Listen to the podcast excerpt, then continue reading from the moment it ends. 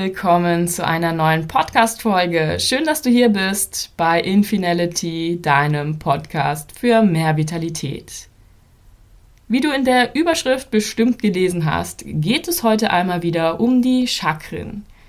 In den Folgen 5 und 23 habe ich bereits schon erklärt, was Chakren überhaupt sind, welche Lebensthemen damit zusammenhängen und wie du Chakren reinigen und harmonisieren kannst.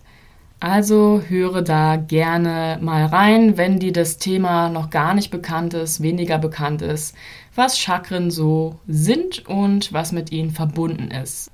Warum sie auch so wichtig für uns sind. In Folge 23 habe ich bereits auch erwähnt, dass es verschiedene Möglichkeiten gibt, mit Chakren zu arbeiten. Und eine dieser Möglichkeiten ist über die Ernährung. Wir wollen uns heute also mal anschauen, wie du über deine Ernährung Chakren stärken kannst. Also ein wirklich spannendes Thema, denn hier kommen die körperliche und energetische Ebene zusammen. Körperlich, weil es um die Ernährung geht, energetisch, weil es um die Chakren geht. Du kannst durch Ernährung Chakren unterstützen, fördern, stärken und balancieren. Genauer gesagt, kannst du durch die Eigenschaften der Speisen, also zum Beispiel ob es süß oder sauer ist, scharf, warm, kalt und auch durch die Farben, worauf ich gleich noch eingehe, den Energiefluss in den Chakren beeinflussen. Wie geht das nun? Jeder Chakra werden Lebensmittel zugeordnet. Diese Lebensmittel orientieren sich an den Eigenschaften der Chakra, vor allem an den Chakrenfarben. Nimmst du Lebensmittel zu dir, so wirken sie sich auf das ganze Chakrensystem aus und je nachdem, welche Lebensmittel, wirken sie sich eben auf bestimmte Chakren aus.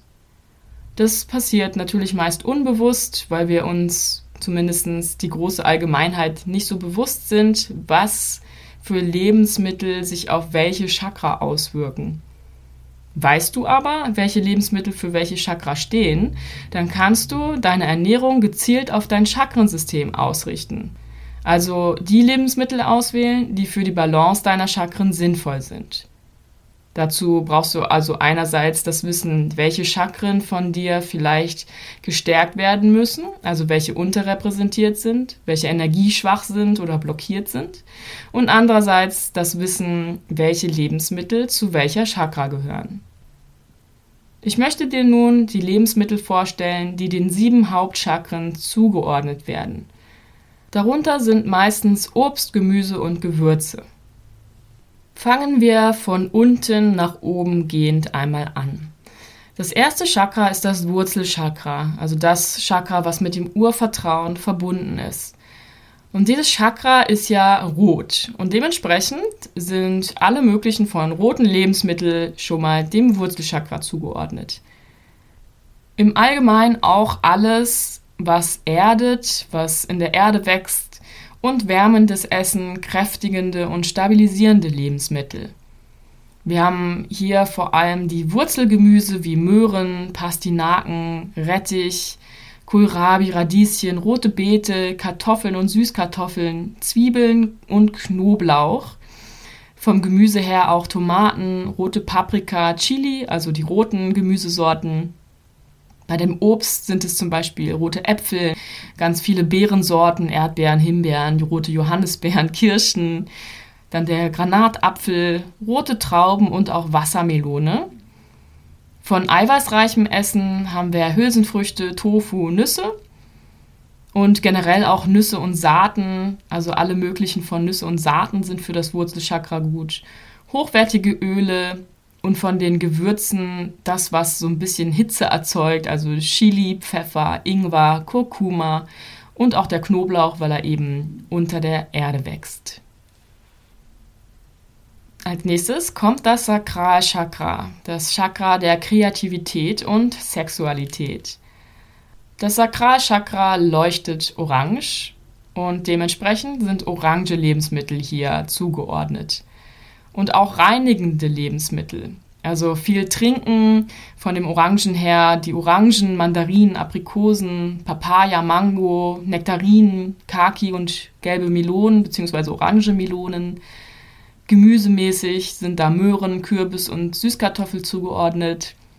Gewürze sind zum Beispiel Safran, Kurkuma und auch Chili. Und von den Nüssen und Saaten kannst du da auch wieder alle möglichen Formen zuordnen. Also es ist schon manchmal so, dass gleiche Lebensmittel verschiedenen Chakren zugeordnet sind und manche eben nur einem Chakra. Dann kommt das Solarplexus-Chakra, was unser Zentrum ist, auch für Weisheit und Macht und Lebensmut. Das ist gelb und ist ja auf Höhe des Bauchnabels, also alles, was mit dem Bauch zu tun hat.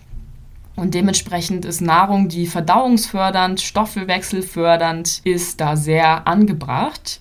Zudem natürlich die gelben Lebensmittel, sowas zum Beispiel wie Bananen, Zitronen, Ananas, Mango auch. Gemüse wie gelbe Möhren, gelber Kürbis, gelbe Linsen, gelbe Tomaten, Mais, gelbe Paprika, aber auch Ballaststoffe, eben dieses verdauungsfördernde, sowas wie Vollkornprodukte, Hafer, Hirse, Buchweizen, Reis. Und andere verdauungsfördernde Lebensmittel sind da zum Beispiel Leinsamen, Chiasamen, Fenchel, Kümmel, Kamille, Pfefferminz. Und von den Gewürzen auch Kurkuma und Ingwer wieder. Dann das Herzchakra, das vierte Chakra, das Chakra der Liebe, der Heilung, der Harmonie.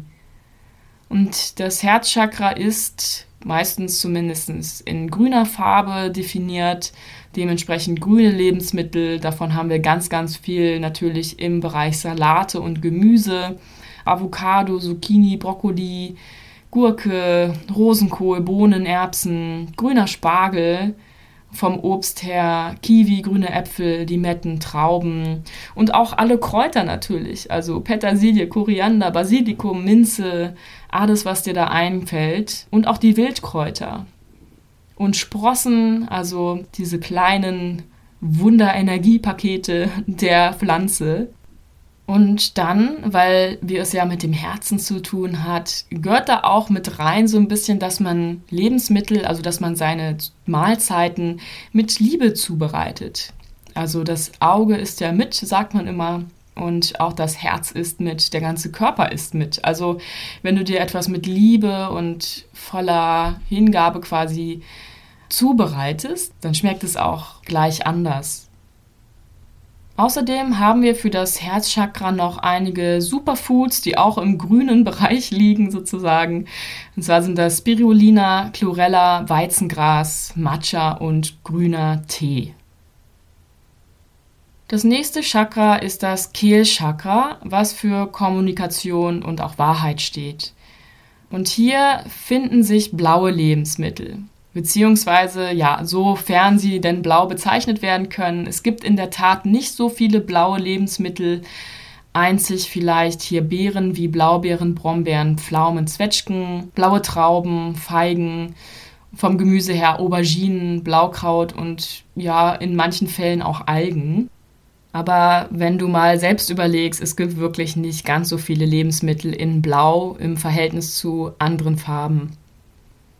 Beim Kehlchakra ist es auch wichtig, viel Flüssigkeit zu sich zu nehmen. Also Wasser, Kokoswasser, Tee, Säfte, Suppen, alles was so flüssig ist, ist auch für das Kehlchakra sehr geeignet. Und leichte reinigende Lebensmittel.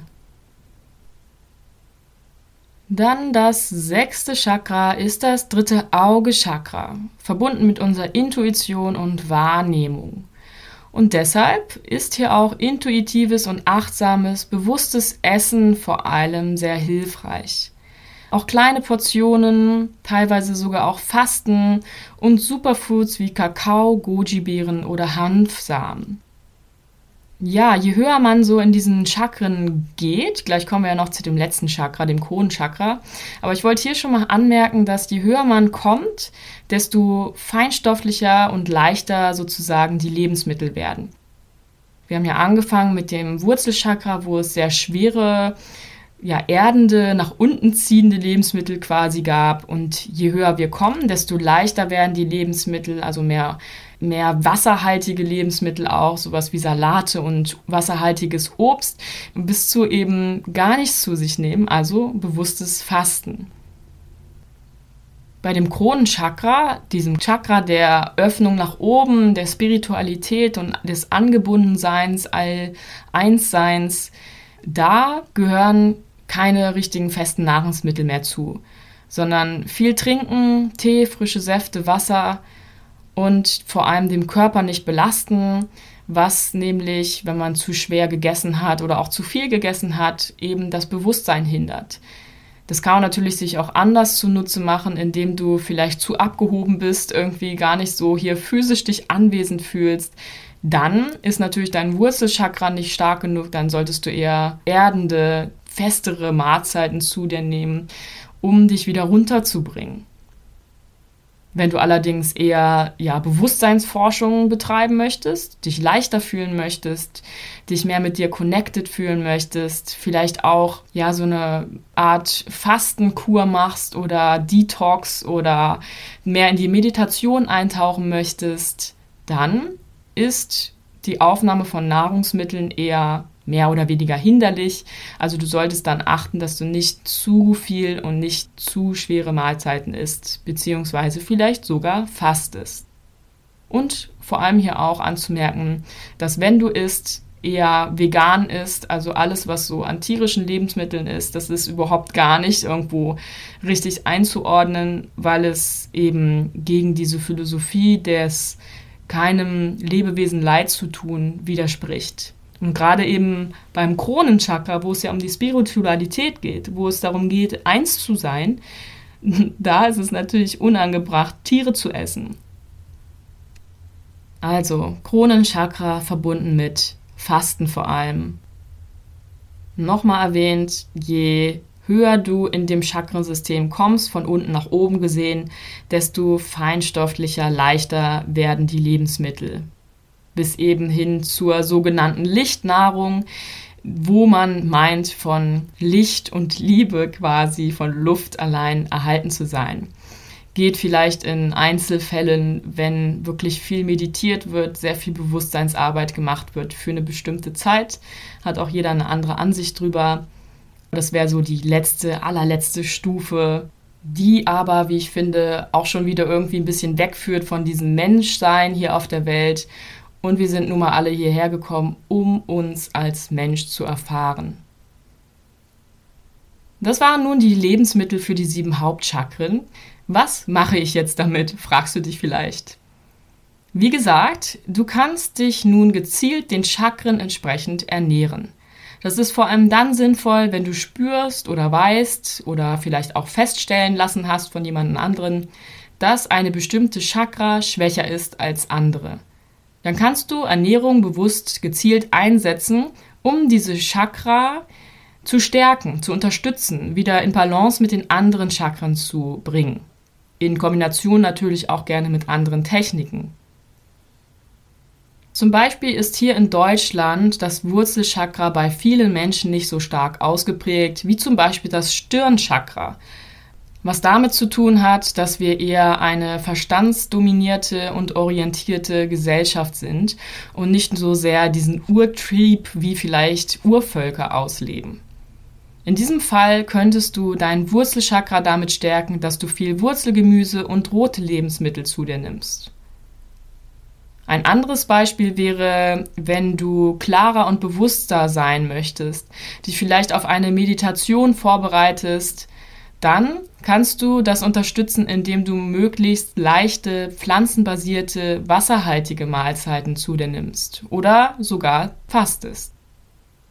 Probiere es doch gerne einfach mal aus und schaue, welche Auswirkungen eine Ernährung den Chakren bzw. einer Chakra entsprechend bei dir hat. Vielleicht machst du auch so eine kleine Challenge, dass du dir vornimmst, eine Woche mal für eine Chakra besonders die Lebensmittel auszusuchen, nächste Woche für die nächsthöhere Chakra und so weiter. Dann hast du sieben Wochen eine Challenge oder du probierst es auch an einem Tag aus, dann hast du eine Woche mit pro Tag einer Chakra. Da kann man ganz eigene kleine Spielchen draus machen, um sich eben so ein bisschen zu erforschen und sein System mehr kennenzulernen.